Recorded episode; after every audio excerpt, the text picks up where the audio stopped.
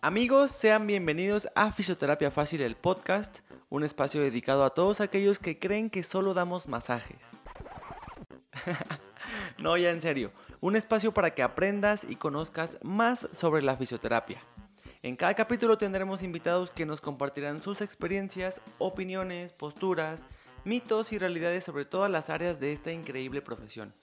Y si tú eres estudiante o estás pensando en iniciar esta aventura fisioterapéutica, aquí encontrarás el material y las herramientas suficientes para que encuentres tu propio juicio y saques tus conclusiones.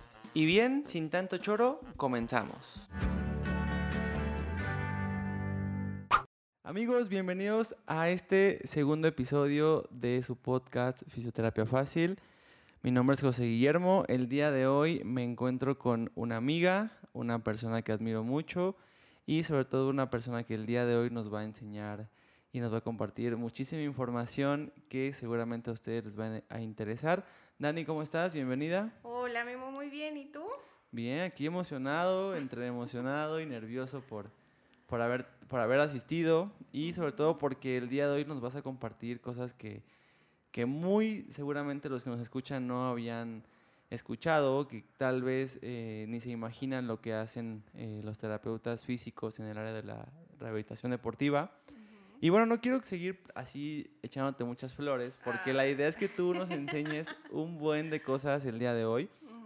Y bueno, nada más para, para dar introducción, eh, Dani es egresada de la UVM, de la licenciatura de, de fisioterapia, y también hiciste la maestría en educación, en educación en... Esa la hice yo, se me fue.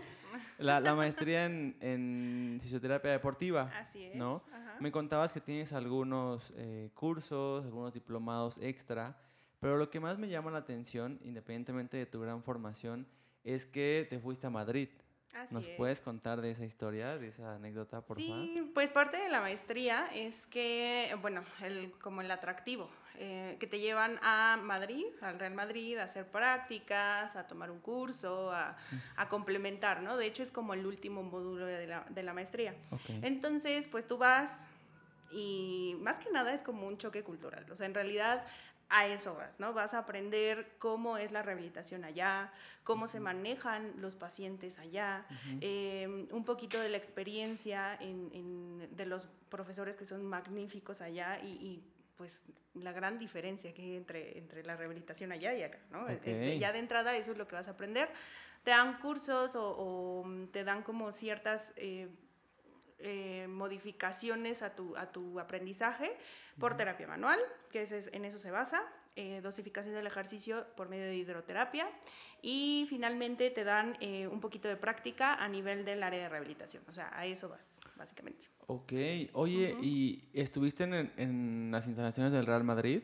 Sí. Y, o sea, no sé si te gusta el fútbol, pero no te, te emocionó así como de, no manches, estoy aquí al lado de CR7. En ese entonces yo era ferviente fanática del Barcelona.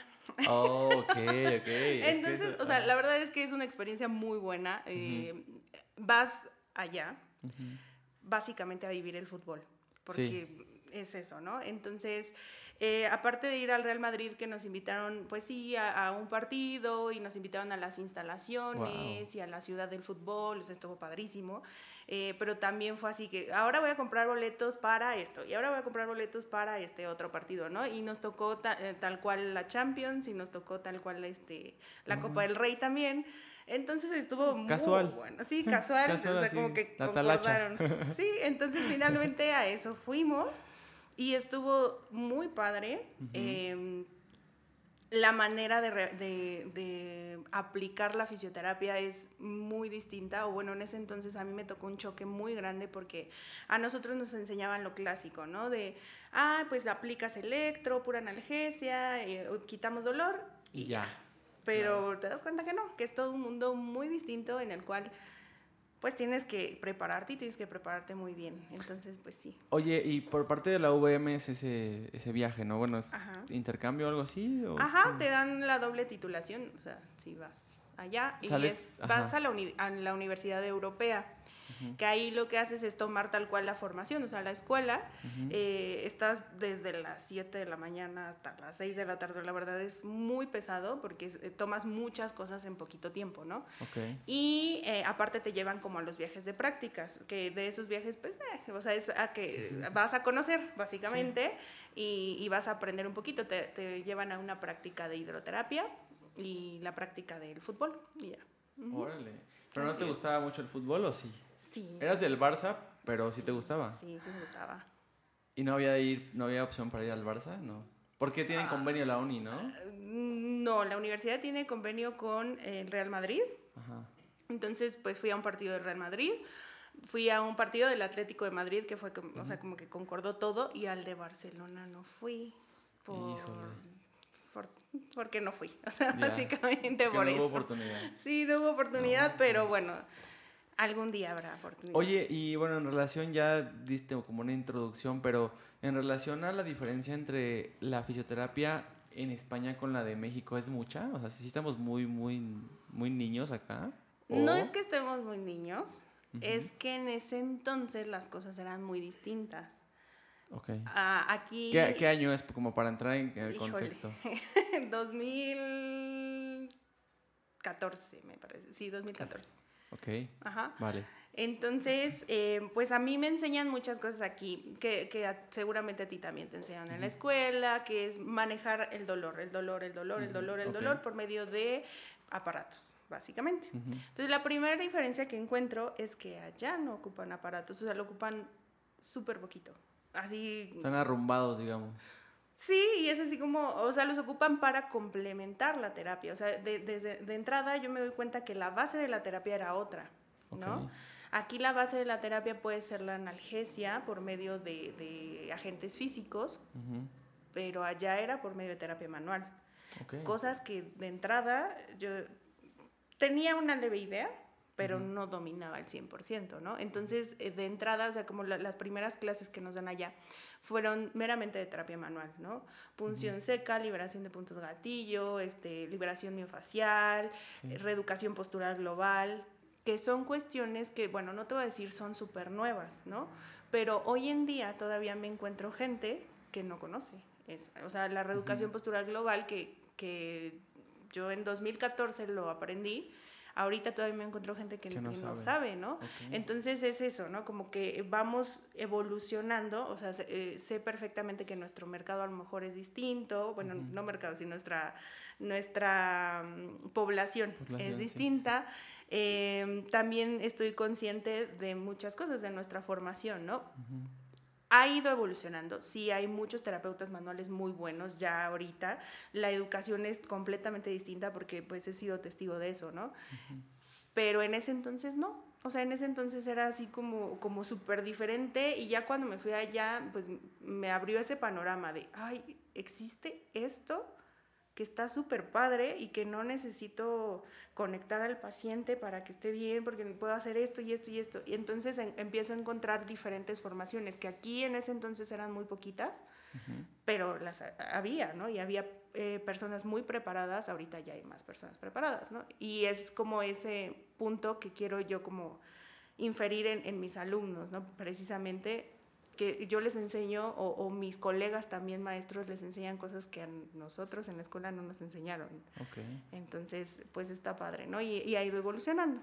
Y, tú, por ejemplo, que, estuviste allá en, España, eh, ¿descubriste algún, no sé, tal vez se, se, escuche mal, pero alguna maña como de terapeutas españoles? Por ejemplo, no sé, aquí en México, digo, a lo mejor es muy general lo que voy a decir, pero es típico que en el área deportiva la única opción rápida o, económica es el hielo, ¿no?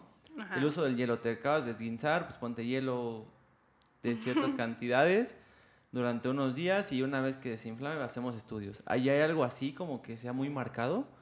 ¿O igual siguen con lo del hielo pero en diferentes dosificaciones? No, o sea, allá era una terapia más global, más completa. Eh, quizá, o sea, si por mencionar alguna maña, era que todo y, va a sonar bien feo lo que digo. No, está bien, pero, así es, así es. Para pero no, o sea, la verdad es que, que, a mí me gustó ese tipo de, de, rehabilitación. pero todo lo querían manejar por cadena muscular, en globalidad, eh, reeducar movimiento en vez de un músculo, que eso también lo, lo, tenía, bueno, en ese entonces era como muy muy específico de aquí, ¿no? De, Me lastimé la rodilla, pues cuadríceps, ¿no? O sea, los músculos de la rodilla nada más. No, entonces te enseñan a reeducar un movimiento, una globalidad, una totalidad, ¿no? Entonces empiezo a encontrar conceptos como osteopatía, que yo en ese entonces decía, no, sabía ni qué. y, y, pues quizás era eso, ¿no? Como, como que van muy, muy enfocados a la terapia manual y a la globalidad. No tiene absolutamente nada de malo. ¿No? O sea, para mí. Eh, comparado con, con acá, que, que, sí hay como muchas mañitas de hielo para todo, O, este corrientes para todo, láser para todo. Entonces, Corriente con, eh, con termoterapia y ya, ¿no? al mismo tiempo. Al mismo tiempo, sí, porque si no, no sirven. ultrasonido, masaje y ya. Y ya a su casa. Oye, y bueno, justo eso, hablando de, de las lesiones, en, en, tu formación de, de, la maestría, me imagino que el enfoque es sí rehabilitar pacientes deportivos, pero también la parte de prevención, ¿no? La importancia, creo que hoy en día todos deberíamos de saber que ir a un terapeuta físico, a lo mejor no solamente deportivo, pero en general es por no solo por lesión, sino por una prevención, ¿no? Evitar de que si vas a irte a echarte un maratón, pues ve que te atiendan durante un mes antes para evitar algún tipo de problema. En, en, tu caso, ¿cómo ves la prevención de lesiones en el, en el ámbito profesional o de alto rendimiento? Hay mucha información ahorita respecto al tema, pero sigue siendo nueva. O sea, la gente no, no sabe que hay que acudir al fisioterapeuta aunque no tengas nada, ¿no? Sí. Eh, es un punto bien importante que yo, yo he querido transmitir a mis pacientes a mis colegas, a mis alumnos, para que le informen a toda la gente, ¿no? Y es como cuando, o sea, tú me vas a decir si, si lo haces o no. Es como esta idea de tengo que ir cada seis meses a hacerme estudios, que mucha gente ya tiene, ¿no? ¿Lo haces tú realmente o no. Ok. Bueno, al menos una vez al año tenemos que checarnos cómo estamos, ¿no? Cómo están nuestros niveles, si estamos bien de salud, si no. O sea, esta idea ya la tenemos, ¿no? Ahora en fisioterapia hay que transmitirle esa idea a los pacientes. Yo a todos mis pacientes, y no es por el ámbito eh, monetario que los quiera tener ahí, no. O sea, a todos mis pacientes les digo, tienes que ir al fisio al menos una vez al mes. Una vez cada dos meses está bien, ¿no? Depende también de tu actividad para prevenir lesiones. Entonces, muchos de mis, de mis pacientes, que, que, son personas activas, o sea, la gran población, ¿no? Porque hay, hay otros pacientes que no, pero la gran parte de mi población son personas activas, son personas que viven del movimiento. O sea, si tú le dices, eh, tengo pacientes que son preparadores físicos, si tú le dices a un preparador físico, ay, ya te rompiste el ligamento tal, ¿no? Ya no puedes entrenar en dos meses. Es su trabajo. o sea, deja tú que no entrene, ¿no? Pero pues tiene que moverse, tiene que cargar peso, tiene que hacer las cosas, ¿no? Entonces, el ámbito de, de, prevención, es bien importante en todas las personas.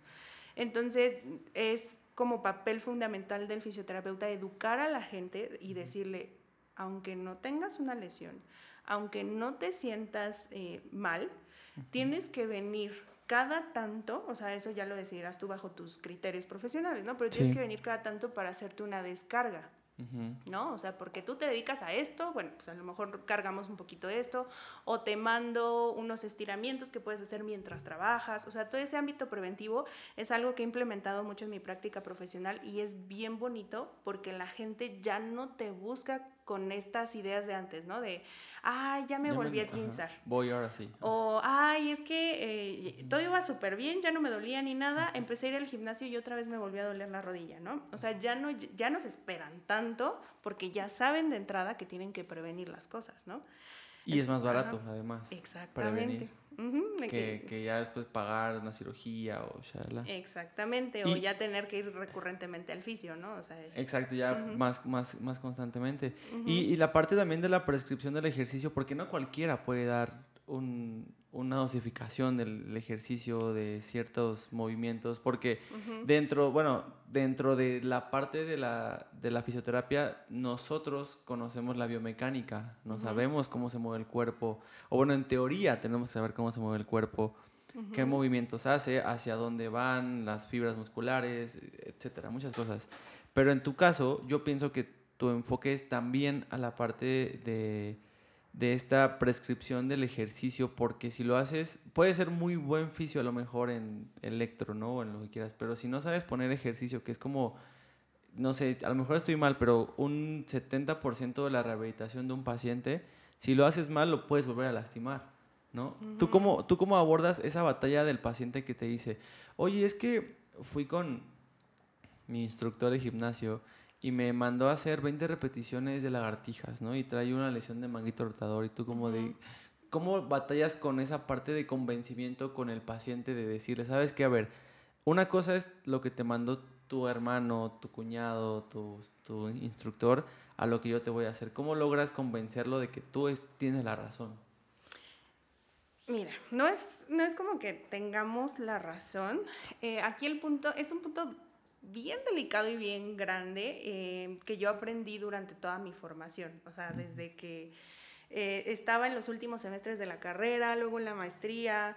En la maestría conocí muchos preparadores físicos, o sea, yo no, eh, en ese entonces yo no sabía que los preparadores físicos eran personas preparadas. O sea, yo no sabía que era una carrera. O sea, ¿tú creías que eran... Yo creía que, que, tomaban un curso ahí en el gimnasio y que ya, ah, o sea, que les decían cómo utilizar los aparatos y ya. o sea, eso era lo que yo creía en ese entonces. Entonces me encuentro con, con, gente profesional, gente preparada, eh, pero que no no tiene como el conocimiento de la, de la rehabilitación, ¿no? O del movimiento sano. Y ellos se encuentran conmigo también. Y es como bien padre. eso, eso fue como un clic bien grande. ¿No fue un choque? No. Al principio. Al principio, sí, pues claro. Porque... Sí, y, y, es un choque que sigo viviendo actualmente. Actualmente doy, doy clases em, en, a nivel licenciatura a preparadores físicos. Bueno, la, la, carrera se llama Cultura Deportiva de Alto Desempeño. Y a nutriólogos del deporte. ¿no? Entonces, a mí me encanta darles clases a ellos. Eh, en fisioterapia, pues también, ¿no? Evidentemente me gusta, pero pues es como que todos vamos con la misma idea de sí, somos lo máximo y, tenemos razón de todo y, no, o sea, cuando tú llegas con un preparador físico y le dices, oye, existen estas bases fisiológicas para dosificar el ejercicio y ellos traen una idea arraigada, porque sí es una verdad, que todo, eh, bueno, que todos ellos, bueno, no todos, algunos, de ellos, sí, sí, algunos de ellos traen bases, bases que, que, les enseñó alguien, que, que, escucharon, que leyeron, o sea, entonces si tú llegas y le dices, oye, las bases fisiológicas dicen esto y esto y esto, para ellos, pues de, de entrada es así como, ¿qué? No, o sí, ¿no? Y te encuentras con mucha gente profesional, con mucha gente bien llena de ideas, bien, bien padres. O sea, a mí me gustan esas clases. A mí me gusta que me digan, ¿pero por qué? No, si a mí me funciona esto, a ver, tú explícame por qué, tienes razón. O sea, a mí me gusta eso, ¿no? Entonces, me gusta preparar a la gente que sepa que, que la, la, forma de dosificar el ejercicio, que todo tiene un porqué. Y, y, yo me he encontrado con muchos cursos ahora que, que de la pandemia, que me estoy enfocando muchísimo en la preparación, en la fisiología del ejercicio, que es algo que me encanta. Y me he encontrado con mucha gente, con muchos preparadores físicos. Hemos complementado muchísimo nuestro trabajo. Actualmente trabajo con cinco preparadores físicos muy buenos todos, cada quien con ideas distintas, pero de eso se trata, de unificar el conocimiento, porque todos debemos de tener las mismas bases fisiológicas. El fisio no es el único em, profesional para dosificar el ejercicio, pero sí es el profesional para dosificar el ejercicio buscando la salud, ¿no? O buscando recuperar la salud. O sea, el, el, preparador físico es dosificar con un objetivo de mejorar el rendimiento. el rendimiento. Y los fisios es como de, o sea, enfocado a la salud, que no haya lesiones, que no te... Exactamente, y es, es como parte de la, de la rehabilitación deportiva, ¿no? O sea, a mí me llega un paciente con una lesión, ¿no? Entonces yo le dosifico el ejercicio basado en esa lesión, ¿no? Sí. Que puede ser ejercicio global, o sea, de todo el cuerpo, o puede ser ejercicio solamente de, de la lesión. O sea, si tiene una lesión de rodilla, bueno, le pongo a hacer eh, extensión o que estire y que doble la rodilla, ¿no? Entonces, eso es lo que yo busco, busco restablecerlo y reincorporarlo a una actividad. ¿no? Entonces, no es lo mismo que me digas, eh, yo, Guillermo, que trabajo en una oficina, ¿no? A yo, Guillermo, que juego fútbol. Eh, por hobby, porque me gusta, pero no quiero dejar de hacerlo, ¿no? O yo, Guillermo, que pues tengo que jugar fútbol porque si no, no me pagan, ¿no? O sea, es, como, como esto. Entonces ahí es donde entra el preparador físico. La verdad es que yo intento eh, meter al preparador físico en todos los pacientes. O sea, no solamente para rendimiento, ni, ni o sea, para atletas, ni, deportiva, ni deportistas, sino para mi paciente Guillermo, que es, que es oficinista. Oye, ¿y por qué no empiezas a hacer ejercicio. Porque el ejercicio de fuerza te va a ayudar muchísimo por esto y esto y esto y ya no, te vas a lesionar. Ah, está bien. ¿Y con quién puedo ir? Ahí es donde mi trabajo termina. Llega, ajá, exacto. Ajá, porque muchos se confunden. Ah, pues si Dani, la fisio, me, me pone ejercicio, síganme. si Dani, la fisio, me pone ejercicio y me ha resultado bien porque mi pierna, después de estar enyesada, estaba así y ahora, ya, está bien pues que me siga poniendo ejercicio, ¿no? y es donde le digo, no, porque ahí ya es el trabajo del preparador físico. Yo entro en contacto con el preparador físico y le digo, oye, ¿sabes qué? Este paciente esto y esto y esto y esto. Eh, si hay movimientos que hay que esperarnos tantito, les digo, así de, espérame con esto o trabájale esto mejor de esta forma y ya, ellos hacen su trabajo, o sea, finalmente, pero sí deben de tener las mismas bases que nosotros, ¿no? En la, en la preparación de un, de un este, preparador físico también, como dices, deben tener las bases de, de tronco común, me imagino, de, de, salud, pero hay algunos que no. O sea, o sea, ese es el problema. Tú tienes tus cinco eh, preparadores físicos de confianza que sabes que estudiaron en tal lugar y tienen experiencia y te han demostrado tal vez que, que funciona lo que hacen. Pero aquí entramos a la parte de algunos instructores, de gimnasio, de preparadores físicos que tienen un curso ahí más o menos, pues bueno, no tan bueno, y ya quieren dar hasta terapias, ¿no? Digo, me ha tocado oír comentarios de personas que es que fui con el preparador físico del gym porque él tiene una sala de masajes, como de, a ver, espérate. En esa parte, yo sé que tú estás muy aliada con los preparadores físicos, pero ¿qué sería el consejo que le darías a la persona que se está que está confiando su salud a un instructor de gimnasio. Que digo, lo respeto, seguramente hay gente muy preparada, pero hay algunos que no tienen la formación y que en lugar de, de enseñarte te van a perjudicar, te van a lastimar y después ya vas a terminar yendo a un fisio de verdad. ¿Cuál es como el consejo? Más lastimado. Sí, exacto, te lo, te lo triplican. ¿Cuál consejo le darías a las personas que están empezando como a hacer gimnasio o a hacer CrossFit? Para evitar caer en unas manos de alguna persona que no sabe. En primer lugar, o sea, no es solamente con los preparadores físicos, sino con toda la gente a la que acuda, ¿no? Hay que asegurarnos, y esa es una cultura que no tenemos, o sea, a nosotros nuestros papás no nos enseñaron, hay cada que vayas al doctor, fíjate en su cédula, no. Hay que cerciorarnos que realmente se trate de un profesional, ¿no?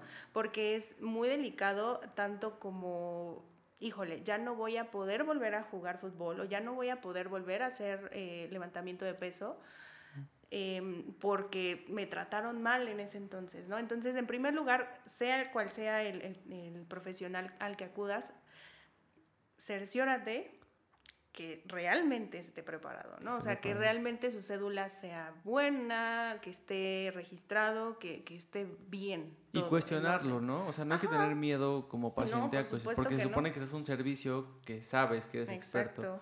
Y entre más te preguntes, pues más vas a darte cuenta que sabe, ¿no? Exacto. Porque ha habido personas que, que, no quieren preguntar y, ah, bueno, pues está bien, quién sabe para qué es o por qué. Pero sí hay que como cuestionar sin, sin temor Digo, le vas a pagar, o sea, al final es como Sí, o sea, finalmente nunca te quedes con ninguna duda, eso es bien importante. Eh, cuando tú acudes a un profesional, siempre pregúntale por qué, para qué sirve o qué es lo que me está pasando, porque me han llegado muchos pacientes a mí que han ido incluso a médicos eh, y les pregunto, esta es como bueno, sé que alguna de la población que te sigue son estudiantes, pero es, es un, un, consejo que les doy muchísimo, ¿no? Al momento de dar consulta, siempre pregúntales, ¿ya te explicaron qué es lo que tienes? ¿no? O sea, yo es una pregunta de cajón. El primer día que los veo les, les pregunto, oye, ¿ya sabes qué es lo que tienes? Aunque lo, hayan referido el doctor de enfrente, que, que ya le haya dicho lo que tiene, ¿no? Pero que realmente estén conscientes de lo que tienen y, y, cómo se trata, ¿no? Entonces, e, ese es como nuestro, eh, nuestro primer papel, perdón, explicarles a los pacientes. Entonces, si tú eres paciente, pues pregunta, pregunta. ¿qué tengo? ¿Cómo se trata? ¿Para qué? Eh, con quién tengo que ir. Em, también no tengan pena de ya fui con el preparador físico, porque eso también nos da muchos datos a nosotros, ¿no? Eh, muchas veces por pena, ajá, muchas veces por pena te lo ocultan, así de, no, pues es que así ya tengo mi pie desde hace dos meses. Pero realmente fue a otro lugar. Realmente primero pasó por el huesero, por el, el masajista, por el preparador físico, por... Tomó lo que sea que le vendieron ahí en la tiendita y luego ya vino con nosotros, ¿no? Entonces, pues que no te dé pena decir, ya fui hice esto, eh, preguntar y cerciorarte que realmente se trata de un profesional, ¿no? Y, nosotros como profesionales también estar conscientes de esto. Cada quien sabe lo que está haciendo, ¿no? O sea, el preparador físico está buscando incrementar el rendimiento de una persona. Nosotros también de cierta forma, porque incrementamos el rendimiento de, las personas, pero en busca de una reintegración, ¿no? A una actividad, a, lo que sea, ¿no? Y, pues los demás profesionales pues se van a encargar de su papel. O sea, yo, Dani, la fisio, síganla. Eh, yo, Dani, no, no puedo mandarle una dieta a mi paciente. Yo, Dani, no le puedo mandar una, una rutina de ejercicio para ponerse así súper fuerte y súper estético, porque no es mi papel, ¿no? Entonces, eh, también entender eso. Y la verdad es que el mundo del deporte es mucho de egos, mucho.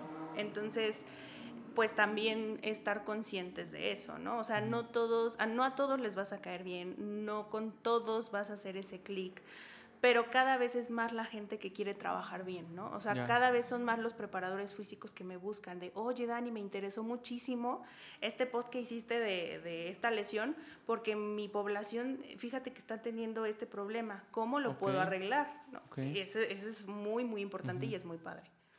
Ok, y ahorita mencionaste algo de, de la pandemia y que me gustaría saber cómo pues cómo enfrentaste a tus pacientes que llevabas ya de verlos, preparándolos para hacer sus carreras o partidos y de repente les dijeron, ¿saben qué? No pueden salir a correr durante dos meses. Después de un tiempo, pues tus músculos se atrofian, pierdes ritmo, lo que quieras, pero hubo muchas lesiones, ¿no? O sea, ¿cómo, cómo, les ¿cómo les dijiste a ellos, oye, ¿sabes qué? ¿Tienes que ir ahora de menos a más? ¿O, cómo, cómo lograste o evitaste que hubiera lesiones después de un, un parón de dos, tres meses de, estar haciendo gym en casa cuando se aventaban un trail de 30 kilómetros en el cerro, ¿no? ¿Cómo le hiciste para, para poder evitar que se lesionaran después de eso? Pues ahí, o sea, la verdad es que fue muy, muy chistoso porque en realidad con la pandemia pasan muchas cosas tanto en mi vida como en, en la vida de mis pacientes, ¿no? O sea, yo ya con los pacientes que ya llevaba mucho tiempo, pues sabían qué hacer porque estaban como educados a, ¿no? Así de, ay, no puedo salir a correr, no puedo ir al gimnasio, entonces, ¿qué voy a hacer? Voy a buscar cómo suplir esa actividad. ¿No?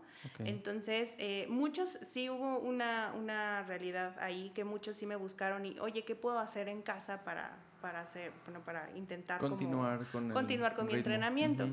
Eh, y otros no, pues desde cero, o sea, no sabían qué hacer. Entonces, pues ya mi papel estuvo en referirlos al profesional. Oye, pues aquí tengo esta chica que trabaja eh, entrenamiento en casa, aquí tengo este otro chico que va a tu casa, o sea, pues están estas opciones, ¿no? Que podemos estar trabajando.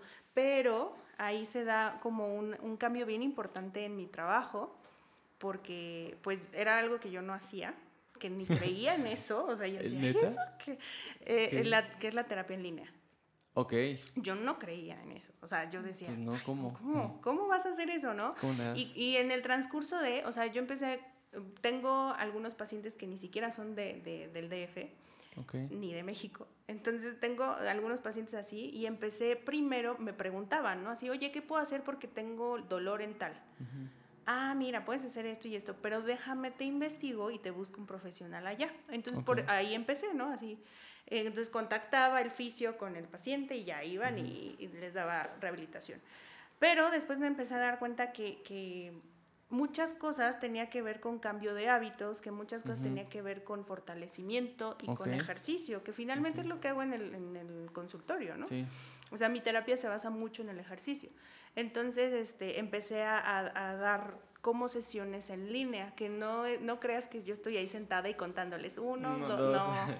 Ahora estires. Sí, ahora vamos a estirar, no. Lo que hago es hacer una entrevista a mi paciente, entrevista de hábitos, ¿no? Porque esas personas, eh, bueno, yo me dedico a personas activas, ¿sí? No todas son de alto rendimiento. Entonces, es... Em, Memo, que le encanta entrenar eh, peso, o sea, que hace eh, en la sala de pesas, pero que ahora ya no puede ir al gimnasio. ¿no? Pero que aparte tiene su trabajo de oficina. Entonces, aparte de estar contracturado, no puede hacer ejercicio, entonces está peor todavía. Entonces, empiezo a ver a esas personas y, y empiezo a hacerles como un, ¿Como un plan? Como un plan, ajá, un plan de, de rehabilitación en el cual meto o incremento su actividad física. Si trabajo con un preparador físico, mejor, porque toma en cuenta su entrenamiento, ¿no? Eh, empiezo a meter recomendaciones. Mientras trabajas, haz esos estiramientos, ¿no? O sea, ponte una alarmita cada hora y escoge uno, uno de estos estiramientos y ya, ¿no? Después de entrenar, haz esto. Tú que tienes tu problema de rodilla, ok, vamos a hacer estos ejercicios específicos. Necesito que me mandes video y vamos a estar en comunicación. Eso es lo que hago, ¿no? Así, así se maneja la, o así manejo yo la terapia en línea. ¿Y tú no creías en eso? No, y la verdad es que funciona muy bien. Sí, pues que además no, te trasladas, o sea, viendo por el lado... Y ya, y ya tengo muchos pacientes en muchos lados, ¿no? Que, que, mejor que me pagaran el, el boleto de avión y todo, pero... ¿De, dónde, ¿De dónde tienes pacientes? Lo más lejos de París. Órale. Ajá, pero... ¿Pero ahora en español o en inglés? Sí, no, en español. Em, también tengo en francés. Ay, sí. no, no, en español. Este, tengo pacientes en Latinoamérica, eh, aquí en, la República, en todos lados pero está súper padre porque me abre los ojos a, unas, a cosas que yo no conocía y que yo no hacía y que decía, ay, eso ni funciona. No, sí funciona. Y funciona muy bien. Y si no hubiera sido por la pandemia, probablemente jamás te hubieras dado cuenta que eso era un, un plus y podías llegar lejísimos, ¿no? Sí, sí, no, la verdad es que no. No, ni siquiera lo hubiera intentado, ¿sabes? Oye, y regresando un poquito a la parte del Madrid, que es lo que a mí me llamó muy la atención. Ajá. ¿Allá usaban la crioterapia, lo de las inmersiones? o, o, si, si, como aquí se hace de que meterlos después de una, una temporada larguísima. En tu caso, ¿cómo lo, ¿cómo lo aprendiste o cómo lo usas? ¿Cuánto tiempo los, se tienen que meter? ¿Cuerpo completo? ¿Una extremidad? ¿O cómo lo manejas? Ahí depende muchísimo del tipo de crioterapia que hagas, ¿no? Em, yo cuando voy a Madrid me encuentro con unas tinotas gigantescas de agua helada. No es rotoplas como aquí, que cortan el rotoplas a la mitad y te metes nada. Unas tinotas gigantescas eh, con agua helada y, canales donde literal los jugadores se podían meter y hacían contrastes. O sea, se metían en agua caliente y, luego salían y en agua fría. y ahí estaban. Es un ciclo. Ajá. Entonces, pues pues qué padre, ¿no? Pero aquí pues no, como que no tenemos esa tecnología. bueno, no en todos lados, vaya. O sea, no es tan accesible. Entonces, en primer lugar, pues hay que fijarse qué es lo que tienes, qué, qué material es el que tienes. Y en segundo lugar, para qué lo quieres. Porque también hay modas que pues pues no están tan padres, ¿no? Y, no me refiero a que la inmersión no esté padre, está muy padre, te ayuda muchísimo a la recuperación, a la absorción del ácido láctico, a que te recuperes más rápido el ejercicio, te, ayuda muchísimo, pero eh, pues como toda moda se empezó a poner en todos lados y para todo, ¿no? Así para todo, eh, pero no hice ejercicio, no importa, tú métete, ¿no? y ya vemos, ¿no? Y no, o sea, porque una inmersión y sobre todo una inmersión de cuerpo completo, sí es algo fuerte, o sea, es un choque fuerte para el cuerpo, entonces sí puede haber ciertas secuelas o ciertos, ciertos peligros más que secuelas, ¿no? Entonces, este, pues tampoco es como usarlo a la ligera. ¿Qué aprendo? En primer lugar, lo que aprendo es qué tanto metes el cuerpo. ¿No? Es el tiempo que, puedes, digamos así, que tu cuerpo puede soportar, estar dentro, ¿no? en, segunda, en segundo lugar, ¿qué, ¿qué, es lo que ocupo? Pues el objetivo. O sea, ¿qué objetivo tienes? ¿Un objetivo de recuperación? ¿Un objetivo de analgesia? ¿Para qué estás poniendo el hielo, no? Y en tercer lugar, pues tiempos mínimos y tiempos máximos, que eso nos lo da la fisiología. Eso sí no lo podemos cambiar, ¿no? O sea, tú, Guillermo, puedes trabajar tus pacientes 20 minutos y estoy mintiendo, ¿no? Estoy diciendo un número. Un número 20 minutos y yo, Daniela, los puedo trabajar 15. ¿Por qué? Porque me quiero ahorrar 5 minutos. o sea, esa es mi razón. Pero si estamos en el mismo índice fisiológico, pues está perfecto, ¿no? Pero ahí el, el, punto es que tanto estoy metido o que tanto estoy en, en el agua eh, con hielo y pues va a oscilar desde un minuto hasta tres y hay personas que lo ponen hasta cinco minutos. Oye, pero ¿no cambia la fisiología de una persona que es atleta a una que no? Sí. Sí, no, sí, sí, por supuesto. Ahí la inversión se, se, recomienda poner en personas que acaban de tener eh, una actividad extenuante, ya de entrada, ¿no? Y eh, eh, ya de entrada yo sé que, no sé, yo sedentaria, que llevo todo el día ahí sentada, acostada y que no he hecho actividad en una semana, así que yo llegue y me mete al, me meto al hielo así, pues, pues va a ser muy diferente. O sea, sí, definitivamente en un deportista es, es un poquito más tolerable para el cuerpo esta inmersión, porque tiene un objetivo y un fin específico que es drenar todo el ácido láctico, o sea, todas las toxinas que, que, metabolizas con el, con el ejercicio, pues las estás drenando más rápido, ¿no? Pero si una persona sedentaria, tú llegas y los metes, pues, qué? vas a hacer? O sea, el hielo lo que hace es como que exprime los vasos sanguíneos, ¿no? Que es la vasoconstricción. Entonces, si tú llegas y metes tu cuerpo en hielo, pues vas a hacer vasoconstricción y vas a sentir bien feo y te va a doler horrible las articulaciones y te va a dar gripita y... Oye, y a diferencia de, de la inmersión en hielo, las cabinas de crioterapia con nitrógeno, Ajá. Yo, yo probé una en Estados Unidos, fueron tres minutos, la verdad estuvo padre. Honestamente, siento yo que me serviría más el hielo porque es más, pues no sé si invasivo, pero lo sientes más real, como que de verdad estás heladísimo y con, la, con el nitrógeno, pues está padre porque igual sientes frío, pero son tres minutos. Tienen el mismo, eh, pues el mismo objetivo, la, la, inmersión en el hielo que, que, la de nitrógeno. El mismo objetivo sí. Sí lo tienen. El punto es igual lo que, lo que te decía al principio, ¿no? La modalidad que tú estás escogiendo. El nitrógeno es más volátil y, y, se puede utilizar porque llega a más superficies, ¿no? Pero el agua helada se siente más. O sea, está así como, se siente súper, súper, súper en toda la, pues, la superficie corporal, ¿no? Entonces, eh, pues tú ya tienes que modular, dependiendo del material que tengas, los tiempos, pero el objetivo pues sigue siendo el mismo, de drenaje. Porque se puso de moda, ¿no? Bueno, cuando salió, pues fotos de todo el mundo así. Del comandante, sí, y, este, y todo el mundo ahí querían pagar la sesión y pues a lo mejor venderte en hielo es más económico y lo haces con una persona que sepa, pues te va a servir pues mejor. Pues sigue siendo, sigue siendo el material, eh, pero el objetivo y la inmersión es la misma. Evidentemente, eh, pues las cámaras de nitrógeno tienen una efectividad mayor. Necesario y eso es mi opinión personal. La verdad es que yo no lo veo necesario, pero pues en efectividad, pues evidentemente es más volátil. Porque yo cuando fui me estaban explicando que en los pacientes adultos mayores es más tolerable que meterlos a, a, una tienda de hielo. Sí. Pues, tu abuelito no lo puedes meter ahí con todo el cubo de hielo y ahí tres minutos de aguantar, pero de ahí sale y ya. Y ahí pues tienes que esperar a que la piel pues empiece a agarrar la temperatura y empiece a ver efectos fisiológicos. Y ahora otra, otra parte que también creo yo que muchos este, fisios dejan a un lado en la rehabilitación deportiva o, o, no, es la propiocepción. creo, creo, que en gran parte de, de, nosotros nos enfocamos sí en el ejercicio, en el fortalecimiento, en prevención, pero dejamos un poquito a un lado la propiocepción.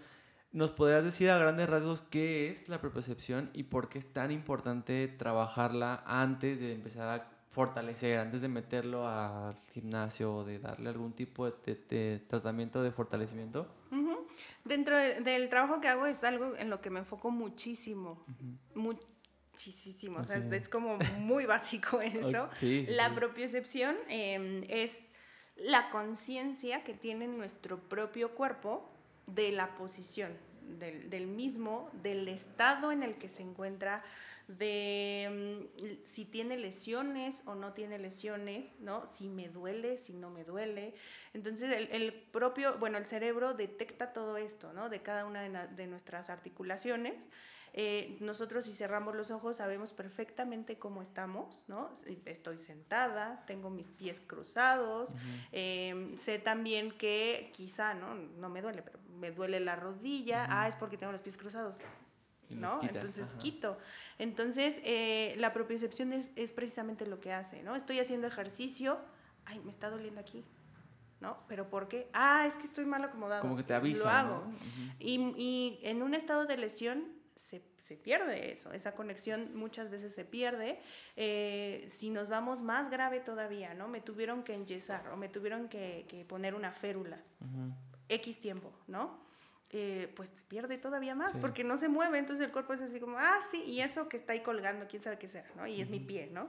Entonces, eh, de, de, entrada, lo primero que tienes que empezar a restablecer esa conexión, porque el, el, cuerpo es bien sabio, o sea, el propio cuerpo te va a avisar, estoy bien, estoy mal, estoy lesionado, no, es, no estoy lesionado, no me duele, ¿no? Entonces, dentro del ámbito de fisioterapia es lo primero que tienes que empezar a restablecer, ¿no? O sea, entonces ya de entrada sabemos que es la propiocepción. Eh, yo también me encuentro con, con, muchas opiniones respecto al tema, ¿no? O sea, antes yo creía, o bueno, cuando estudié, yo creía que la propiocepción, como lo trabajabas, no sé si tú tenías esta idea, como lo trabajabas arriba de un bosu, o de un trampolín. O de un inestable. O, de algo inestable. Tú trabajabas ahí la propiocepción. Ay, no, ¿cómo voy a subir a mi viejito ahí? O ¿cómo voy a subir a la persona que está fracturada ahí? No, no, no. Pues la propiocepción hasta el final, ¿no? Entonces, como que se tiene mucha esta idea y en realidad no, la propiocepción se trabaja de mil formas. Entonces la puedes trabajar sentado, la puedes trabajar con choques articulares, la puedes, o sea, con muchísimas técnicas que no necesariamente en la escuela nos dicen, ay, esto es propiocepción, ¿eh? lo, trabajas desde el día uno. Entonces tú te quedas con esa idea de, ay, no, la propiocepción al final. Pero en ese inter, y esa, te voy a hablar de una realidad que seguramente te ha pasado a ti también, ¿no?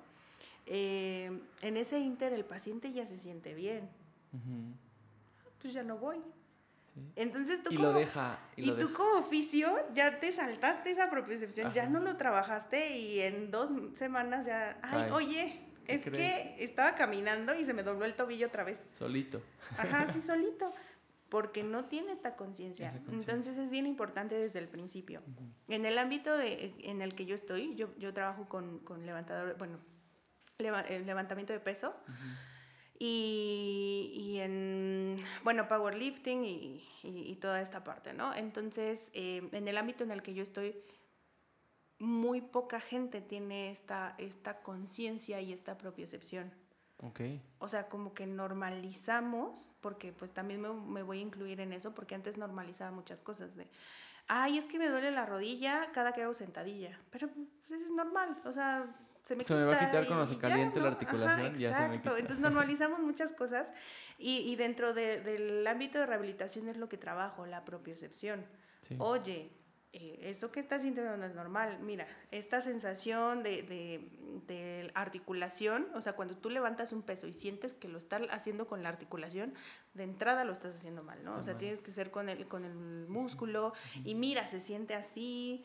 Eh, he tenido fisicoculturistas que se supone, o sea, pues dentro de la competencia es hacer las poses, ¿no? y, pues tienes que contraer el músculo, ¿no? Para que se vea bonito. Mantenerlo. Entonces tienen que tener una gran conciencia. He tenido fisicoculturistas que le digo, contrae el cuádriceps, o sea, por decir, ¿no? O sea, porque le señalo, ¿no? Contrae este músculo. Y no, o sea, tienen unos desbalances musculares impresionantes porque de entrada no conocemos a nuestro propio cuerpo, ¿no? Entonces eso es, bien importante empezarlo a trabajar desde el principio. Y yo estoy hablando desde mi perspectiva, pero pues no creas que solamente veo deportistas, también veo, veo viejitos y también veo niños y pues de entrada Hay que empezar por sentir el propio cuerpo para ahora sí reeducarlo, ¿no? Sí, porque, bueno, a mí me pasó que en, prácticas me ponían a hacer, yo tenía como un año en la, en la carrera y me ponían a hacer ese ejercicio y yo para mí estaba bien, pero entré a la, a la clase contigo, que fue creo que, no me acuerdo si como el, de las últimas, yo creo. Décimo. Décimo, ajá. Sí. Y empezamos a hablar de prepercepción. Yo, yo sabía que existía, pero era como de, bueno, para algo sirve, ¿no? Es, es neurológico tal vez. Y luego dije, no, o sea, no es nada más moverlo y hacerle fortalecimiento, sino que tiene algo antes, porque si no se enseña bien, como dices tú, en un futuro va a volver a recaer y otra vez hace como un, un boomerang, lo, lo, sacas y vuelve a regresar porque no tiene esa conciencia y no se va a dar cuenta cuando vaya caminando una, una pendiente y terminen los, los gemelos súper eh, cansados, ¿no? Porque iba así, no, no hay como una postura para poder, pues como compensar esa posición y poderse sentir bien y no volverse a lesionar. en, en, la cuestión de las lesiones, otra vez, hay una controversia entre el uso del hielo, o sea, usarlo. Los libros dicen que 7 minutos para que el efecto fisiológico sea de vasoconstricción. Otros fisios ponen 15 minutos de hielo, otros ponen 20, otros ponen hasta que se te derrita. O sea, en, en, en, ese punto, tú, tú cómo... Bueno, para empezar, yo sé que es diferente en cada paciente, pero en un término general, que te dicen una consulta por WhatsApp, que son horribles. Dani, ¿cuánto, ¿cuánto tiempo me pongo de hielo? A mí me acabo de torcer el tobillo. ¿Tú qué les dices? O sea, como general... Depende. Es que sí, yo sé que es depende, no, no, puedo, no puedo hacerlo tan, tan general, pero... Mira, aquí el punto del hielo es eh, igual que con la inmersión. Primero conocer las herramientas que tienes, ¿no? Eh, la herramienta en cuanto a evidencia científica, o sea, la, la herramienta que más funciona y, es, la, más barata, ¿no? El hielo troceado en una bolsita y, bam, lo pones, ¿no? eh, la bolsita de gel, la bolsita con esferitas, bueno, ok, cada una tiene su efectividad y su función, ¿no? Eh, lo que yo recomiendo para los pacientes es lo que tienen en casa. ¿No? Este, puedes poner en una bolsita tus cubitos de hielo porque es más maleable, o sea, puedes abarcar la zona mejor. Entonces vamos a ocupar eso, ¿no? O eh, vas a congelar en un vasito de, de, unicel, así lleno de agua, lo congelas y ya tienes así como tu bloque de hielo, ¿no? Ahí depende. Eh, también tenemos que conocer qué pasa más rápido o más lento, dependiendo de, lo, de, lo, de la aplicación que tú hagas, ¿no? Entonces, si estás haciendo con el cubo de hielo, está pasando más directo, ¿no? Entonces, se siente más eh, en cuanto a, la percepción del paciente, pues lo va a sentir más agresivo. Entonces, a lo mejor no es la opción para un adulto mayor. A lo mejor no es la opción para la espalda, ¿no? Porque me va a sentir horrible. Entonces, eh, pues desde ahí de entrada ya tienes que saber. En segundo lugar, tu objetivo. ¿Es vasoconstricción o vasodilatación? ¿Es analgesia, o sea, es quitar el dolor, tu objetivo? ¿O tu objetivo es drenar las toxinas? Entonces ya, ya, ya ahí descartando, pues tú ya vas a saber.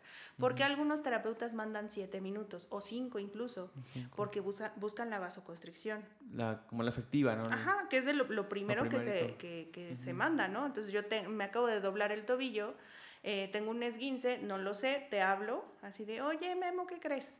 Que estaba, estaba levantando peso y de la nada se me dobló el tobillo y mira, y te mando mi fotito de WhatsApp. Mi percepción ¿no? está bien. Entonces te mando mi fotito ah, del WhatsApp, ¿no? Y ya me dices, ay, parece un esguince, pero ya es tarde. No, mañana te veo, ¿no? Bueno, sí, pero ¿qué hago? Léete este libro que está buenísimo y ahí lo vas a investigar. Entonces, no, tú le lo que le dices, pues, es, eh, tu objetivo es bajar la inflamación. Bueno, eh, sería el mío, ¿no? Bajar la inflamación para que cuando llegue a mi consultorio no esté así y yo la, lo pueda valorar bien, ¿no? Entonces, bajamos la inflamación. Ok, ¿cuánto tiempo? 5, 7 minutos porque estamos buscando la vasoconstricción, ¿no? Ya si tu objetivo más importante es que se le baje el dolor, así de, oye, ¿sabes qué? Ya sé que me viste hoy en terapia, o sea, ya sé.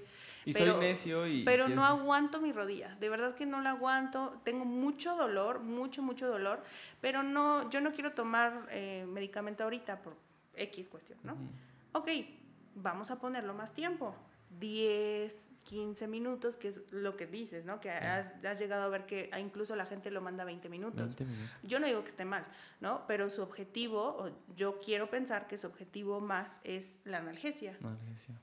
no sé si te has puesto el hielo 20 minutos, no sientes, porque no sientes. Todo Entonces, bueno, a lo mejor ese, pero son cuestiones distintas. Entonces, pues ya ahí es donde entra esto padrísimo que es el criterio clínico, en el cual tu memo vas a decidir 7 minutos, 5 minutos, dependiendo de la gente, ¿no? Y dependiendo de por qué te están buscando, ¿no? Sí, sí, porque ahora, este, lo que te decía de la pandemia, hubo lesionados y, y, muchos profesores de sus equipos o, o, parientes, ponte hielo, ponte hielo. Y llegué a escuchar comentarios de personas que se ponían, enseguida que se lesionaban, se ponían pomada. Y tenían así el pie hinchadísimo, caliente, rojo, todos los signos de la inflamación. Y se ponían una pomada de esas de mentol. Entonces los inflamaba más, ¿no? Porque tiene, y luego aparte los vendaban. Entonces ahí les haces un super edema y toda la marca de la venda. Entonces, a veces está padre que te recomienden cosas, pero sí es importante saber para qué. Si vas a jugar en dos días, pues bueno, vamos a trabajar analgesia, analgesia, analgesia y luego dolor, ¿no? Un ejemplo. Pero si vas a jugar hasta dentro de un mes, pues a lo mejor lo puedes ir más leve con un poquito de hielo y de repente descansa y otra vez hielo para que, para que puedas tener una mejor recuperación a lo que voy es que ahorita hay muchos, eh, muchas personas que recomiendan sin saber bases de biomecánica, sin bases de fisiología, sin bases de, pues de, no sé, de contracción muscular. Y, y en, el, en, la relación de la biomecánica, creo que ustedes, bueno, tú como, como terapeuta en el área deportiva, son expertos para poder detectar los gestos deportivos que se están haciendo mal. Mi pregunta es, en, la, en tu maestría te enseñaron todos los gestos de todos los deportes o lo vas aprendiendo conforme va la, va la marcha? Porque, o sea, yo me imagino que se enfocan en el fútbol a lo mejor, en vóley, en básquet, natación y ya. Pero pues, por ejemplo, ¿dónde está el golf? ¿Dónde está el squash? La, pregunta del millón esa. O sea, ¿cómo le haces? Como los veterinarios, ¿cómo te vas a aprender todos los músculos del pajarito y luego del perrito y, luego de la rana? Ajá, o sea, ahí cómo es, o sea, ¿cómo no, no me explico cómo lo hacen? No, mira, ahí lo, lo que pasa es que de entrada, digo, estaba, estaba escuchando el, el, capítulo que hiciste con Maggie, Ajá. que ella eh, enfocaba o decía mucho esto, ¿no? De son cosas que nos deberían enseñar en la escuela. Exacto. Ok, sí. ¿No? O sea, sí, totalmente. Eh, la biomecánica es algo que deberíamos de conocer, o sea, ya de entrada debería de ser natural en nosotros como oficios, como oficios generales, ¿no? Eh, yo te debería de decir, oye, aunque sea un maratonista o, o, un este, powerlifter o una señora que está haciendo CrossFit, si yo a ti, Guillermo, te digo, ¿qué está haciendo mal esa señora? Tú ya deberías de saberlo. Sí. Porque debes de conocer el, movimiento natural. Exacto. ¿Qué pasa? No pasa eso, ¿no? o sea, porque muchas veces, y, es por, por cuestiones, o sea, puede ser por cuestiones del, del plan, ¿no? Porque a veces la biomecánica la ponen muy temprano, ¿no? Así como en primero, segundo, tercero. Y ni siquiera tienes conciencia de lo que estás como, viendo. Apenas sé este, lo que vi en la prepa, ¿no? Como que no. sí, sí, sí, Entonces, eh, pues ya, puede ser por ese punto, puede ser porque la universidad se te olvidó en un segundo, pueden ser por mil cosas, ¿no? Pero eh, en la maestría no nos enseñan por deporte, o sea, no, es así como que tenemos la materia de deportes de equipo, deportes de... No. no, no, olvídate de eso. O sea, tú ya nada más lo analizas respecto al cuerpo, porque el cuerpo es el mismo, y ya lo relacionas al deporte. Y lo que nos enseñan son las bases. No sé si te acuerdas de las clases de, de, fisioterapia del deporte, las mejores que has tenido en tu vida. Todas, sí. y las de Maggie. Y las de Maggie, claro. Muy bien, y de los que vengan después. Y los que vengan y luego así vamos a ir todos. Entonces, este, no sé si te acuerdas, pero de las cosas que les enseñé al principio no era la rehabilitación deportiva. Yo primero les enseñé el fortalecimiento, ¿no? Porque no es tan fácil como decir, ay, pues vamos a fortalecer y ya. No, o sea, tienes que de entrada saber qué, qué tipo de fuerza vas a desarrollar, qué capacidad física vas a hacer, ¿no? Las fibras que vas a estimular. Exactamente, y eso son bases, o sea, eso es fisiología, ¿no? Fisiología del ejercicio, nos lo deberían de enseñar ahí. Y muchas veces no lo tenemos. Entonces, de entrada tienes que saber eso, ¿no? Eso, eso me lo enseñaron en la maestría, eso es algo que decidí regalarles a ustedes de nada mm, y a ustedes ya lo saben, ¿no? Y mis alumnos lo van sabiendo y así van, vamos haciendo una carrera mucho más completa, ¿no? En biomecánica en específico, eh, igual en, en, el área deportiva, que sigo dando actualmente fisioterapia del deporte, eh, en el área deportiva lo que les enseño es, a ti Guillermo te gusta el fútbol, ok, vas a hablar de fútbol todo el semestre, tú. Todos los trabajos que hagamos los vas a hacer de fútbol. De fútbol. Todos. ¿No? Entonces, eh, tú, Guillermo, vas a empezar a investigar, ah, pues el fútbol consiste en esto y esto y esto, los jugadores son así, o sea, no, no llevan un solo tipo de entrenamiento, porque de entrada son muy distintos. O sea, el portero, el delantero, el defensa, uno tienen un tipo de cuerpo distinto, tienen distintos tipos de fuerza, se mueven diferente, ¿no? Ah, el portero se tira así, ¿no? Este es su, su gesto deportivo, ¿no? El, el, delantero hace cambio de dirección así. Se patea el balón de esta forma. ok, entonces tú ya vas adentrándote a un deporte, ¿no? Pero tú ya ves que tu compañero X, este, él habló de natación. Ah, la brazada es así. Ok, pero los grados de movimiento del hombro, a mí me enseñaron en biomecánica que la flexión era de 180 grados, ¿no? Y que la rotación y tal y tal. Ok, entonces yo ya sé esa base de biomecánica, eh, mi compañero fulanito se puso a investigar el, el, gesto de la abrazada. Y ya lo relaciona. Me hace clic, ah, okay. tienes razón, ¿no? Entonces yo ya cuando veo a un jugador de golf hacer el movimiento del swing, y veo que no está haciendo, que justo es lo que estoy viendo con mis alumnos, que no está haciendo una fuerza ideal, o sea, una fuerza tónica, sino que está aventando el codo hacia allá, que le pasa a todos, ¿no? Al tenista, al, que está haciendo levantamiento de peso y que deja aventar el brazo así y que se ve la articulación como, como choca. choca. Ok, entonces, ah, ya me hace clic completamente porque es su epicondilitis, ¿no? O sea, porque se le inflama, pues porque todo, todo el impacto, del, aunque sea un bastón, toda la que, fuerza llega ahí. Que no pesa mucho, o sea, yo, yo súper fuerte, ¿no? Que no pesa mucho, pero, y, que es una pelotita de este tamaño, ah, o sea, le pega esa pelotita al bastón, toda la fuerza se va aquí, y por eso se inflama, ¿no? Entonces tú ya eso se te, va, se te va a ir haciendo más fácil y se te va a ir haciendo como más natural, y ese es como el punto, ¿no? Que, que eres un fisio preparado, eres un fisioterapeuta hoy en día, pero si tú el día de mañana te quieres dedicar al deporte, no creas que te van a enseñar este, Por deporte. golf, no, no, sino que te van a enseñar las bases biomecánicas, las bases eh, fisiológicas, la base de, del fortalecimiento y tú solito vas a decir, ah, tienen toda la razón del mundo, se lesiona por esto y esto y esto y esto y hay que hacer esto y esto y esto y esto. Okay. ¿no? O sea, ese es, es como, como lo más ideal para aprender o, o, para poder comprender cómo se mueve el, el, cuerpo, ¿no? Cómo se hace un movimiento. Si tú no sabes cómo se mueve el cuerpo, pues no vas a poder entender cómo corre este, Bolt, por ejemplo, por qué nada así este, Phelps. Tienes que entender esa parte. Y, y, creo que también muchos de los, de los que entrenan eh, atletas de alto rendimiento, se tienen que enfocar, deben de conocer, como dices tú, todos los, los, gestos, pero enfocarse en el que está trabajando, ¿no? Porque a lo mejor no vas a, entrenar igual a uno que juega, que juega, que practica box con uno de, de la lucha libre, por ejemplo. Tienen diferentes este, técnicas, diferentes contracciones, diferentes objetivos, diferentes pesos. Y ahí es donde repercute mucho el, el saber bien a qué objetivos quieres llegar y por qué quieres que tu paciente eh, salga adelante o tu, o tu jugador, tu, tu alumno. Porque hoy en día creo que todo se está generando de, ah, ahora está de moda el CrossFit, todos hagamos CrossFit, ¿no? O, quiero bajar de peso, ah, pues vamos a hacer este, cuerda o el hit o puro fortalecimiento de core, ¿no? Y es como de, a ver, espérate, tienes que saber, ¿quieres bajar de peso? Ah, pues no vas por ahí, no tienes que hacer tantas pesas, a lo mejor tienes que hacer aeróbico, ¿no? O quieres ser un fisicoculturista y te vas a correr todo el día, pues a lo mejor no va por ahí. No hay que dejarnos llevar como por las modas o porque viste que tu youtuber favorito hizo algo.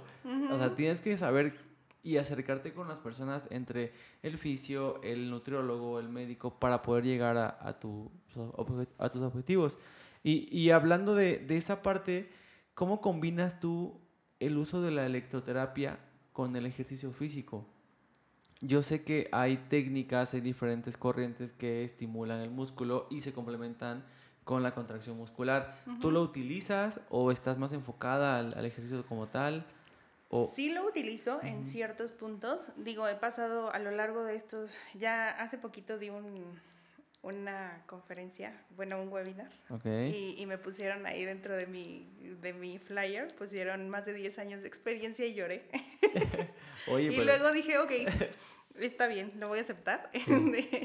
Entonces, dentro de toda mi experiencia ha ido cambiando, ¿no? Em, y, y, obviamente, pues te vas dejando llevar, o sea, por esto de las, de las modas, como tú dices, ¿no? Sí, sí, eh, la electroterapia intencionada eh, tuvo un boom así súper grande cuando yo salí de la carrera. Muy grande, así casi casi era, vas a hacer ejercicio, ay, pues te conecto y ya que se vea más padre, ¿no? o sea, que está ahí la contracción. y ya, pues precisamente cuando yo empecé a trabajar con mi socia, actualmente pues tengo un, un, este, un pequeño negocio con mi socia. Entonces actualmente yo ya me doy cuenta que, que, que, no es cualquier cosa, o sea, que ella, ella sabe mucho acerca de electroterapia, mucho.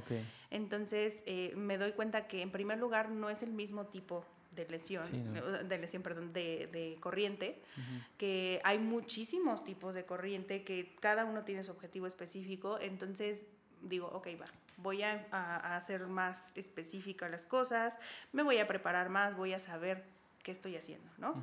Ya, entonces como que pasé de utilizarla mucho a, ok, voy a utilizarla dependiendo de qué tenga mi paciente y qué tipo de corriente voy a utilizar. Y también eh, Marta, se llama, de lo que me enseñó Saludos a Marta. Saludos. de lo que me enseñó fue, este, pues también qué material tienes. O sea, puede ser que tengas un TENS, digo, quitando lo de la, la corriente intencionada, puede ser que tengas un TENS, puede ser que tengas el combo ultra... Super Pro. Super Pro o que tengas nada, entonces, pues vamos a ver, ¿no? O sea, dependiendo de lo que tengas y el objetivo que tengas. Entonces empecé a utilizar eh, las corrientes ya con un objetivo específico, ya sabiendo de entrada que busco algo, ¿no? Así como te explicaba lo del hielo. Así igualito, pues que tiene mi paciente, cómo lo voy a hacer y para qué lo voy a aplicar, ¿no? Y ya después, ya ahorita, ya lo utilizo solo en ciertos casos.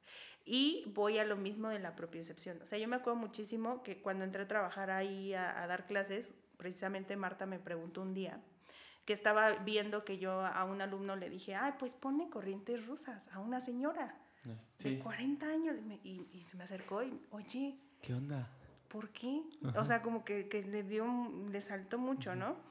Y, y, a ti también seguro te salta, ¿no? Corrientes rusas a una señora de 40 años con artrosis. ¿Por qué? Y le dije, pues para que sienta su músculo. Y me dijo, ah, sí, sí. no inventes, sí. y, y, ese era mi objetivo, ¿no? Y no, no estoy diciendo que esté bien o que esté mal, ¿no? O sea, yo lo único que quería era que sintiera cómo se contrae el cuádriceps. No tanto el fortalecimiento, no, sino que nada no, más No, no, a mí no me importaba el fortalecimiento. Yo, señora, necesito que sienta cómo se contrae. Ya sintió cómo se... Ahora ah, usted... A ver, hágalo y ya con la corriente. Ah, y eso es como la definición de corriente intencionada, ¿no? Ajá, exacto. A ver, contraiga solito. Ya siente cómo se contrae más cuando, cuando sube la corriente. Sí. Ah, bueno, ya quítasela, ahora sí ponle ejercicio, ¿no? Porque ya sintió. Y actualmente es lo que, lo que hago, ¿no? Eh, tengo el caso de un chico que, que es físico-culturista que llegó conmigo, híjole, con una pierna así y la otra así y un hombro así y, otro así, como muy desbalanceado. De hecho es de los de los que usas así como para testimonios, ¿no? Porque es padre, es padre ver su evolución, porque la verdad es que eh, lo único que ocupé con él, o sea, no creas que yo en mi consultorio tengo así la barra olímpica y las pesas, no. No tengo absolutamente nada Unas ligas y ya. Tengo unas liguitas y unas mancuernas, como el material básico que todos tenemos, ¿no? Pero lo que trabajé con él precisamente fue esto, ¿no? La corriente intencionada. Eh, tenía un desbalance en cuádriceps, así el vasto lateral, o sea, la parte de afuera de, las piernas estaban así gigantescas y la de adentro hasta se veía un huequito, ¿no? y, y, me acuerdo que por eso empezó a ir conmigo, porque lo conocí en el gimnasio y, y le preguntó a la preparadora física, Oye, ¿y cómo le hago para que me crezca este músculo? Ah, no, más el músculo de afuera. Más que de, entrada ya lo tenía súper desarrollado, pero es algo estético, ¿no? Entonces yo volteé a verlo y le dije, de entrada no lo hagas porque tus rodillas van a estar mal, ¿no? no. Sí, sí, sí. Entonces como que le interesó y fue así como, ah, voy a ver, voy a probar. Y de paso le crecieron los músculos y de paso se puso simétrico y de paso está súper bien, ¿no? Y, fue una cuestión súper chiquita y con corriente intencionada. Que no era el objetivo tradicional, ¿no? O sea, el que te enseñan en la escuela de, ay, pues es que fortalece más rápido y, que crece más y genera hipertrofia y reclutamiento. Sí está bien, mi objetivo era que sintiera los músculos. Siente cómo se, cómo se contrae, cuando te mueves, cómo se siente esta contracción. Ahora sí, vamos a hacerlo. Y ya. Entonces eh, fue como todo ese proceso. Bien, tuvimos que hacer una pequeña pausa porque nos quedamos sin batería y sin memoria con toda la información que nos está dando Dani.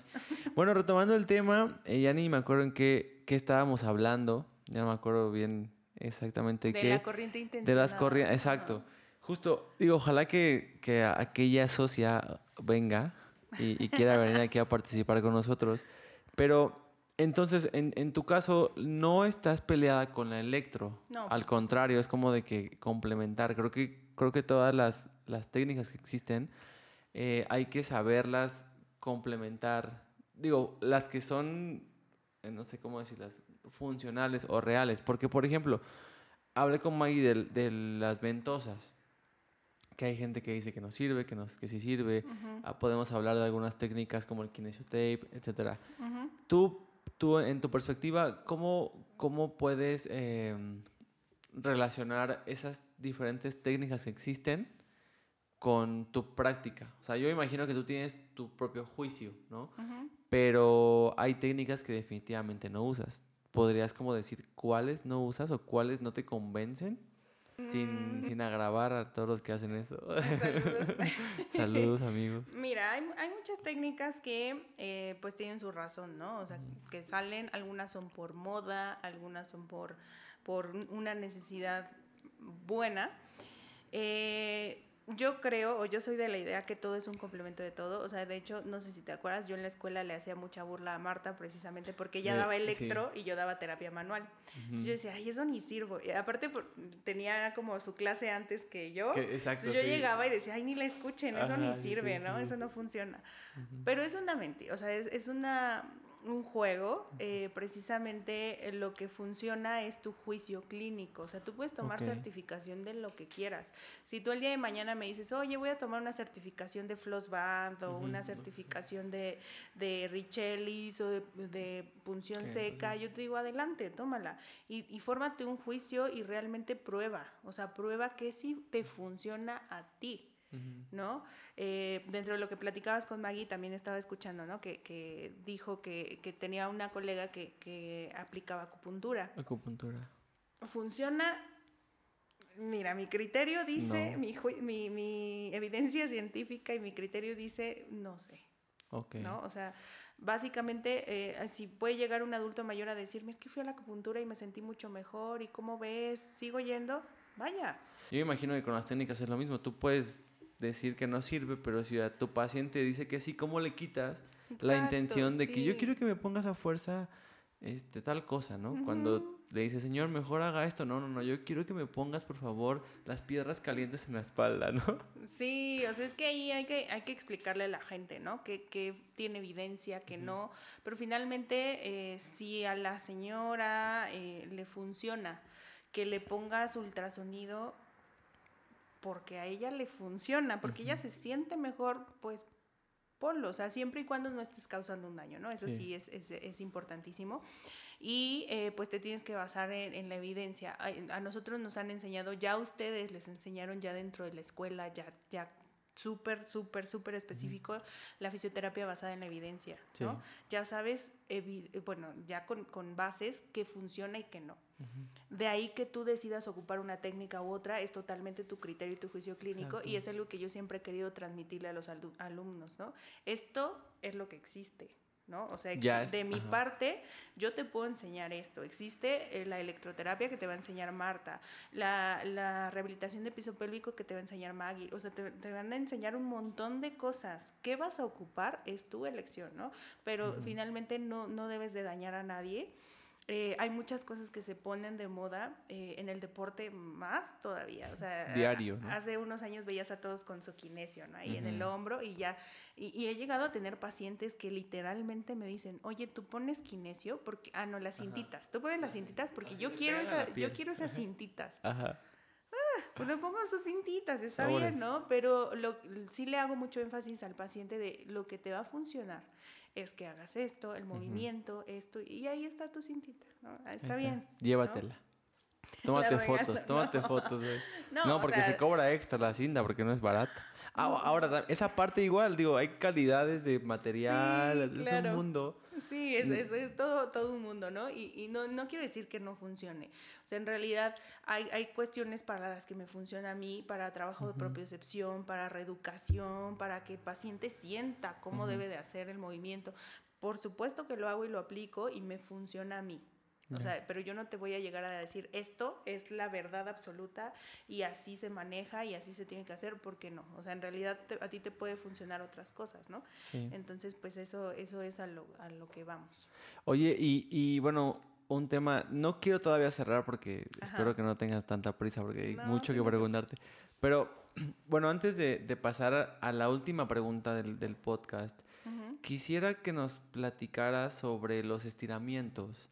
Dentro de la fisioterapia deportiva, pues entre todo lo que ya nos platicaste, el estiramiento es fundamental, pero no es como de que el estiramiento es nada más elongar el músculo y mantenerlo, sino que hay tipos de estiramiento para diferentes objetivos hay estiramientos que se pueden hacer, que ayudan a que a lo mejor descanse tu músculo, que te recuperes. Hay estiramientos que te preparan para el ejercicio, como los masajes o las técnicas manuales. Hay técnicas que te, te estimulan para el competitivo y post-competitivo.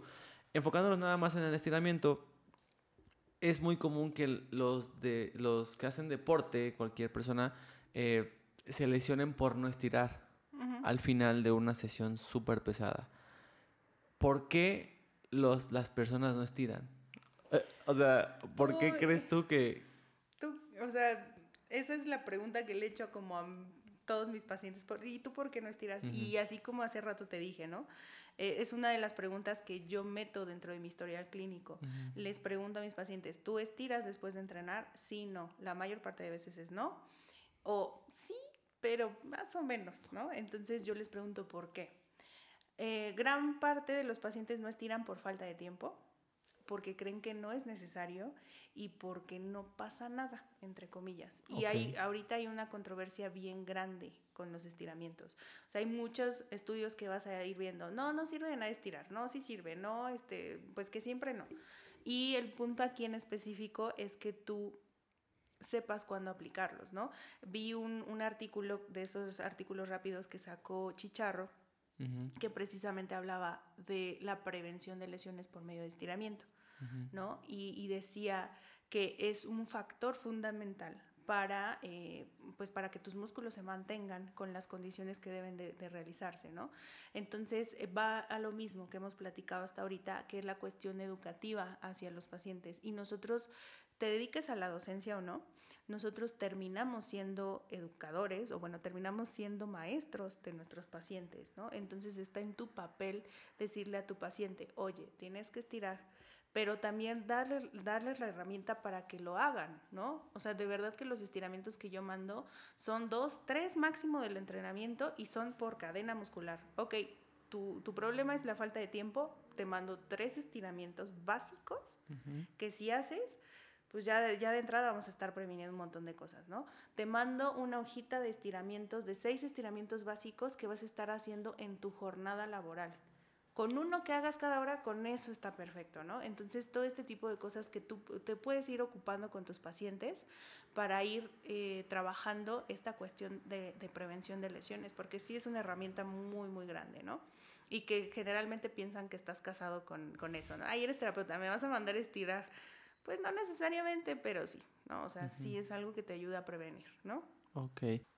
Y cuando las personas te, te, te dicen, oye Dani, es que al estirar me duele, al, aún así, bueno, yo sé que es que todos los temas que hablamos siempre son como muy generales y no podemos especificar, pero si una persona te dice, es que Dani, si estiro, por ejemplo, el, el isquiotibial y me duele, tú le explicas que es normal o le explicas que no está bien, pero a lo que voy es cómo, cómo haces que el paciente comprenda que, que pues sí es normal o que tiene que estirar y que es que no quiero estirar porque me está doliendo de que hice puro, pura pierna, ¿no? yo creo que el trabajo tuyo y de todos los terapeutas es de educar, ¿no?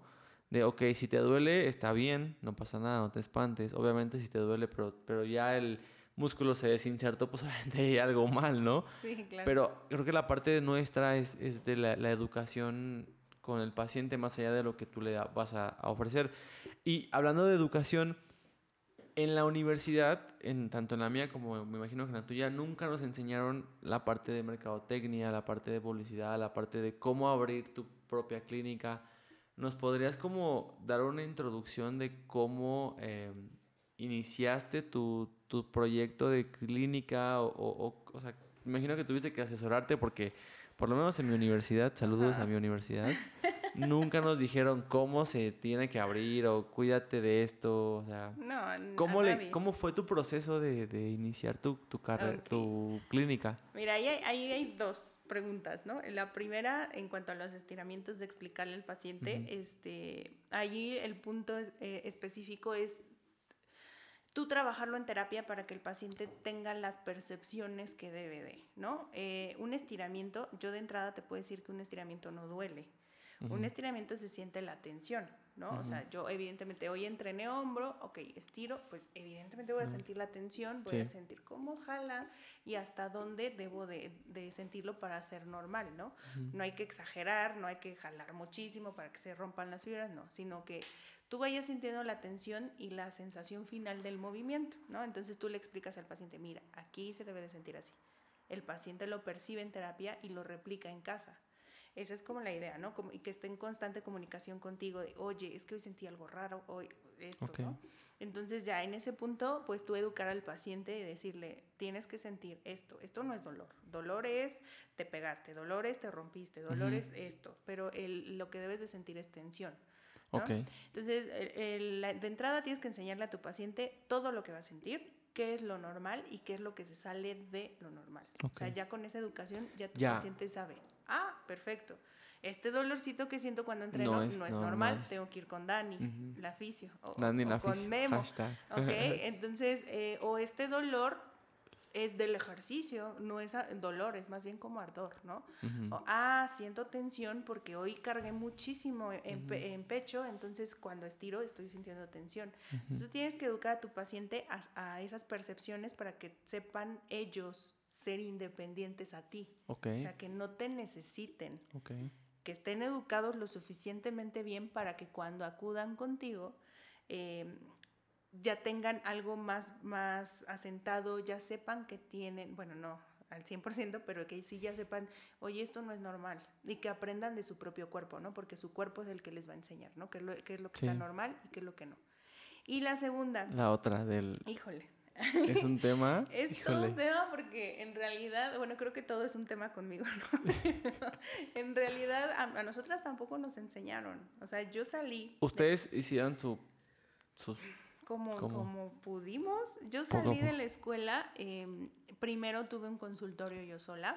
Eh, empecé a, trabajar basado en puras recomendaciones. La verdad es que no, antes no, no como que no me promocionaba ni nada, solo era puras recomendaciones, iban conmigo y ya. No tenía idea de la COFEPRIS, no tenía idea de permiso de uso de suelo, del, SAT. No tenía, o sea, el SAT lo conocí hace relativamente poco, o sea, hace como cinco años conocí yo el SAT. ¿Cuánto tengo trabajando? O sea, también, ¿no? Ahí, ASAT, aguas, ¿eh? No, no, no. Pero ahora soy de las más regulares. Ah, todo, todo está en orden, ¿no? Perfecto. Entonces, este, todo eso no te lo enseñan en la escuela. O sea, te enseñan quizá alguna clase de emprendimiento, y tú y yo somos de escuelas distintas, ¿no? Pero te enseñan quizá una clase de emprendimiento, de liderazgo, que están bien padres, sí, te enseñan muchas cosas, pero las cuestiones de administración son bien, bien fuertes, ¿no? Si tú fueras a hacer un, un, plan de estudios, meterías sí o sí, eh, al final a lo mejor como innovación o emprendimiento. Por supuesto, emprendimiento, totalmente. O financia, porque, porque finalmente a nosotros se nos dijo mucho, ¿no? De, vas a trabajar en un hospital. Memo, tú tienes una gran fortuna de trabajar en un hospital, ¿no? O sea, muy poca gente eh, entra a trabajar al hospital realmente, ¿no? Yo he tenido, hace ratito, fuera de cámaras, estaba platicando. ¿Y de, ¿y de audio? y de audio. Yo, yo, te estaba platicando. Yo no soy una persona así de, de, de contratos, de quiero una base, de mi, mi, sueño más grande en la vida es tener una base en tal hospital. La verdad es que no. O sea, cada quien tiene como ese, ese punto. Eh, y una parte muy importante de la fisioterapia es el emprendimiento. Mucha gente, mucha, mucha gente está teniendo sus consultorios.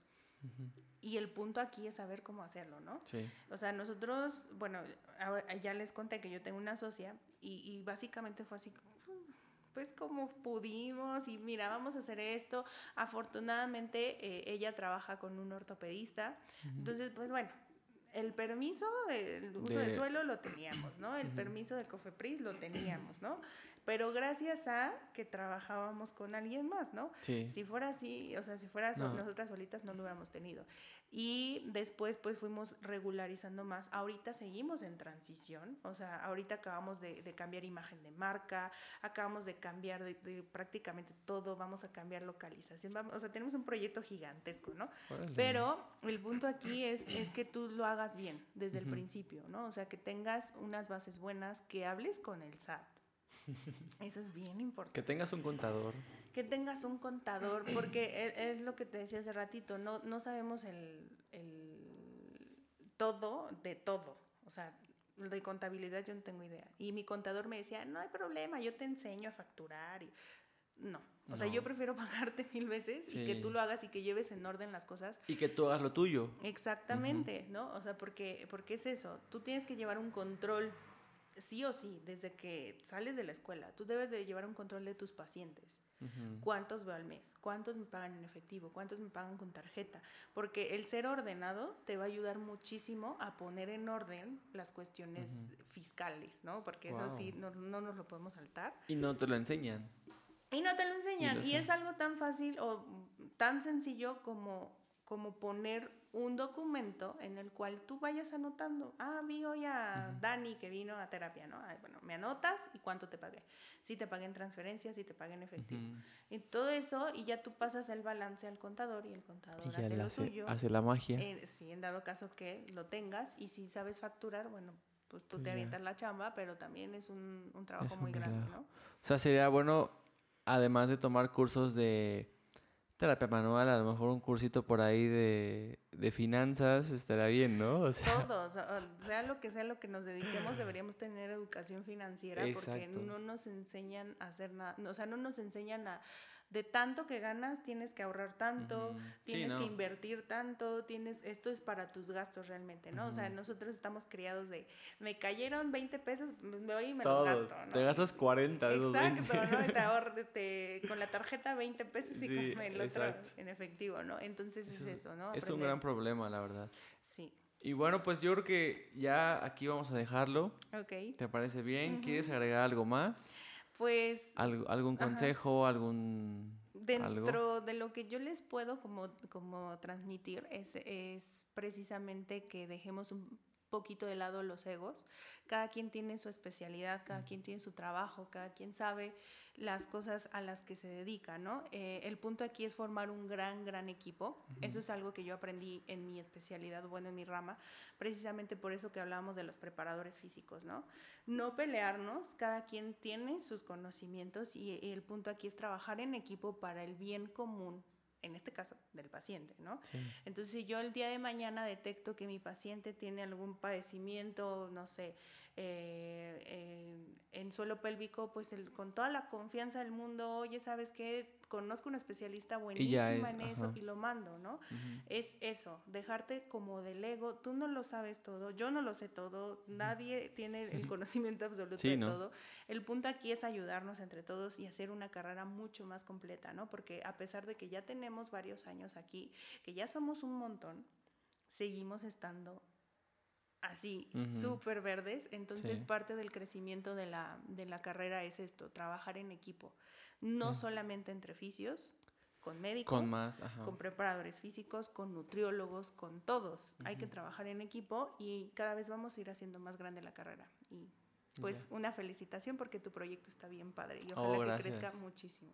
No, hombre, gracias. Igual tú, yo he visto tus publicaciones y, son de gran calidad. Yo te conozco de hace tiempo y, sabía que hoy ibas a darnos 8500 palabras. Yo creo que te pasaste. O sea, tienes toda la información, tienes libros en tu cabeza, tienes una gran cantidad de cosas que nos puedes compartir.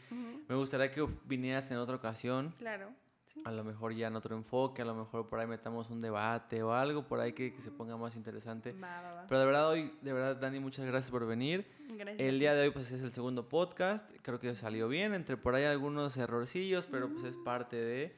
La idea es que la gente, la gente aprenda, la gente conozca, que te conozca a ti. Tú tienes eh, un teléfono que te puedan contactar o simplemente en tus redes sociales como Dani Laficio. El, el contacto está en las redes sociales, Dani Laficio, en Instagram, en Facebook y eh, Fisiotefae, que Fisiotefae es la clínica. ¿En dónde está la clínica? Eh, ahorita ¿Cuántos campus, cuántos sucursales tienen? no, tenemos un consultorio en la del Valle. Eh, eso es eh, con, con, un equipo y eh, también tenemos otro en Héroes de Churubusco, que es por Metro Mexical 5. Sí. Ajá, y por ahí ya les estaremos avisando si hay algo, algunos proyectitos, pero bueno, básicamente ahí, nos encuentran en las redes sociales. somos un equipo de, de, terapeutas y entre ellos pues estoy yo. Perfecto. Ojalá que, que, si nos estás escuchando, terapeuta socia, ya sabes quién, ojalá vengas pronto, que nos gustaría escucharte. Bueno amigos, pues les espero que les haya gustado. A todos les mando un enorme abrazo. Eh, cuídense mucho y recuerden que existen mil formas de aprender, así que encuentra la tuya.